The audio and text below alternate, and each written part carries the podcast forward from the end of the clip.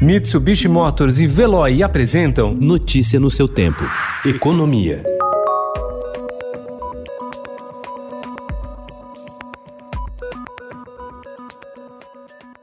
As medidas de contenção de despesas com o pessoal previstas no próprio teto de gastos, chamadas de gatilhos, têm potencial para abrir espaço de mais de 40 bilhões de reais no orçamento em 2021 e 2022, o equivalente a meio ponto percentual do produto interno bruto, calcula a instituição fiscal independente. O governo Jair Bolsonaro cogita deixar para 2022 o Censo Demográfico 2020, programado para o ano que vem. Essa possibilidade foi incluída nas discussões da proposta de orçamento de 2021, que será encaminhada ao Congresso no fim deste mês. Os recursos para a realização do censo, que é uma das principais pesquisas estatísticas do país, seriam remanejados para outras áreas do orçamento, segundo apurou o Estadão. A ideia é que a verba, que seria destinada ao censo, de 2 bilhões de reais, reforce o orçamento do Ministério da Defesa e outros ministérios.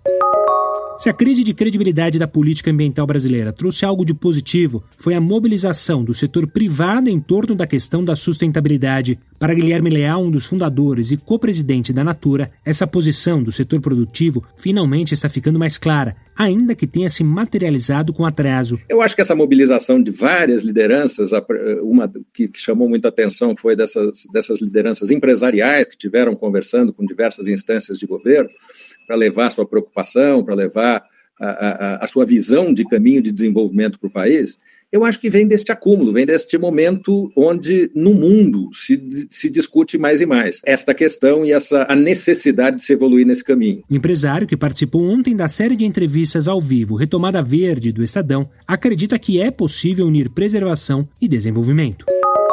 A parada da economia por causa da pandemia de Covid-19 levou o PIB do segundo trimestre a registrar o pior desempenho da história, nos cálculos da Fundação Getúlio Vargas. O tombo na comparação com o primeiro trimestre foi de 8,7%, conforme o monitor do PIB, indicador da FGV que procura antecipar com a mesma metodologia o dado oficial calculado pelo IBGE, que será divulgado em duas semanas.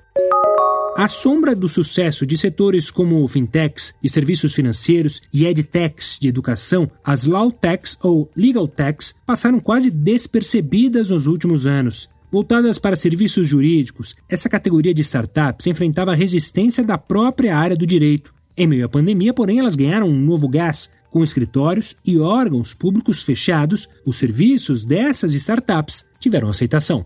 Notícia no seu tempo. Oferecimento: Mitsubishi Motors e Veloy. Se precisar sair, vá de Veloy e passe direto por pedágios e estacionamentos. Aproveite as 12 mensalidades grátis. Peça agora em veloy.com.br e receba seu adesivo em até 5 dias úteis. Veloy, piscou, passou.